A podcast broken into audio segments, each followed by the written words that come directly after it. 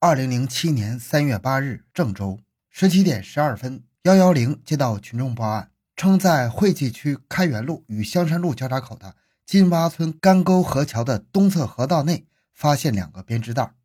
打开其中一个，发现里面是一具尸体。侦查员赶到现场，两个编织袋内分别是一名女性，年龄均在四十岁左右。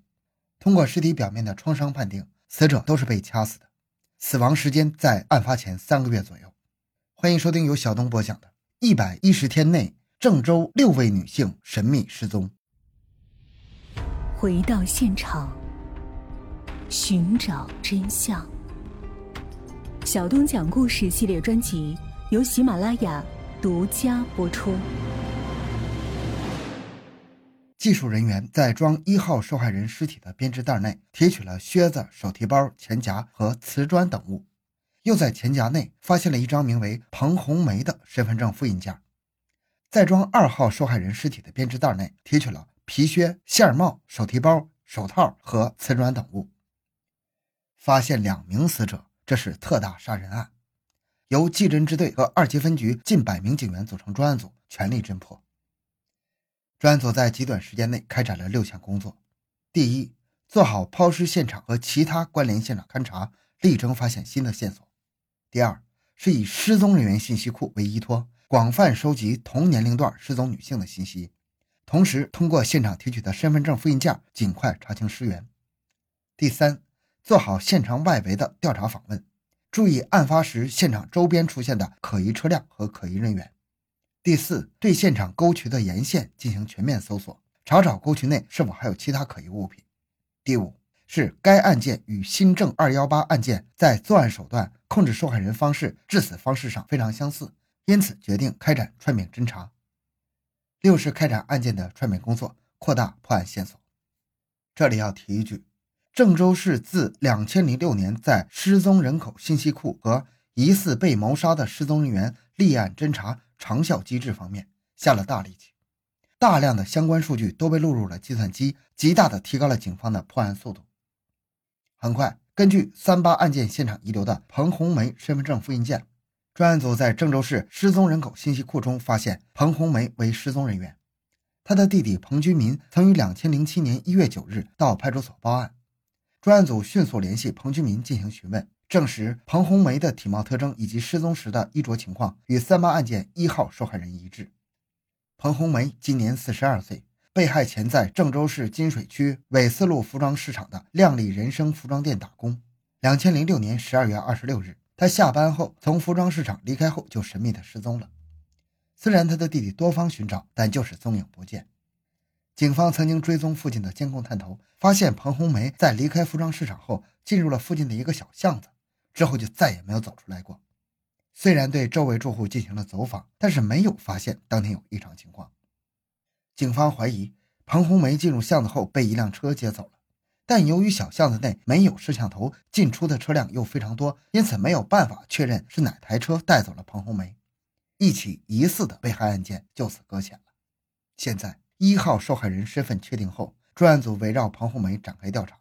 他们了解到。彭红梅失踪前，曾在《都市信息报》刊登过征婚信息，并向他人提及过自己最近谈了一个做粮食生意的男友，这让专案组很兴奋，立即派出一路人马追踪这条线索。而三八案件中的二号受害人则依旧没有搞清楚身份。技术人员连夜将受害人的生物检材送到市公安局刑侦科的 DNA 实验室检验，同时在全市的失踪人口信息库中积极的比对串并。寻找与二号受害者特征相符的失踪人员，希望能够扩大破案线索。与此同时，三八案件的两名受害人均为四十岁左右女性，而彭红梅曾在《都市信息报》刊登过征婚信息，这一特点引起了郑州市二二碎尸案专案组的负责人、刑侦支队副支队长田亚杰的注意。他立即联想到，二二碎尸案专案组正在查证王春霞失踪案的线索。于是，立刻向三八专案指挥部通报了案情。两千零七年二月二日下午五点，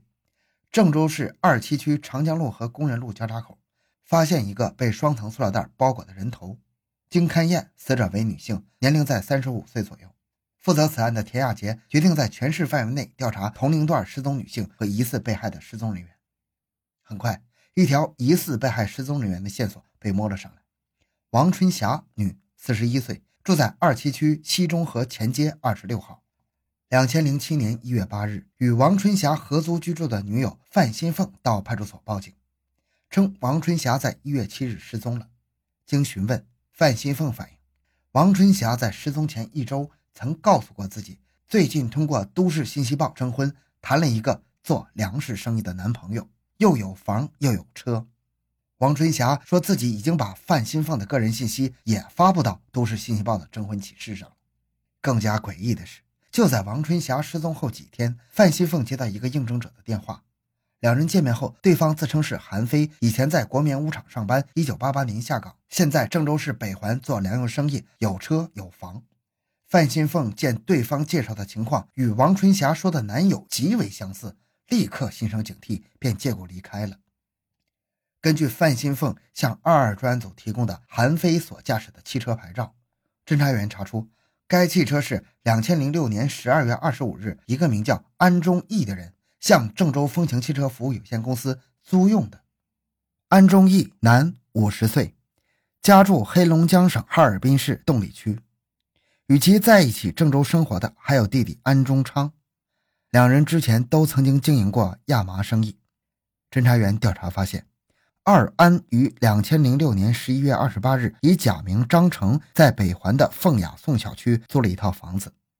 两千零六年十二月底到两千零七年一月。两人用两个电话号码多次给征婚女性打电话。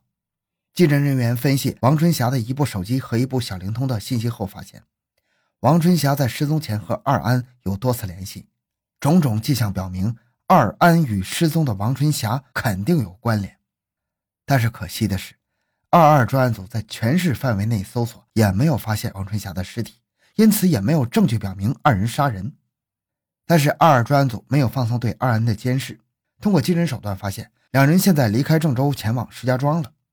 三月七日，田亚杰对风雅颂小区二安租住处进行了勘查，提取到了几处疑似人血，送刑科所检验。而就在等待结果的这段时间内，三八特大杀人抛尸案就这么发生了。三八专案组对王春霞失踪案和三八杀人案进行串并分析，认为有多处相似点。第一是王春霞与彭红梅。均在都市信息报上发布过征婚消息。二是两人均提到所交往的男友是北环做粮食生意的，有房有车。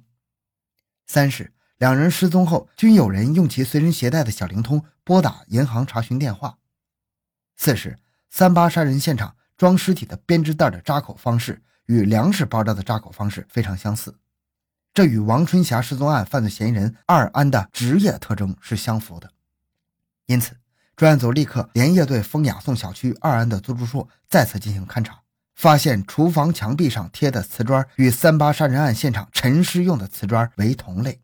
与此同时，技术人员在失踪人口信息库中发现，冯小敏与二号受害人体貌特征相似。冯小敏，四十二岁，生前是郑州电厂职工，两千零七年一月一日失踪。通过 DNA 比对，确认二号受害人就是冯小敏，而且在二安租住处提取的血迹。也与冯小敏 DNA 相同，二安有多次杀人的重大嫌疑，专案组立即决定抓捕，立即派田亚杰和刑侦大队长连广等人赶赴石家庄抓捕。三月九日中午，抓捕组赶到石家庄，很快就确认了二安的所在范围，在当地派出所的大力配合下，对该地区进行了地毯式摸排，很快发现一个叫张成的东北人在新华区一家家属院内租住的线索。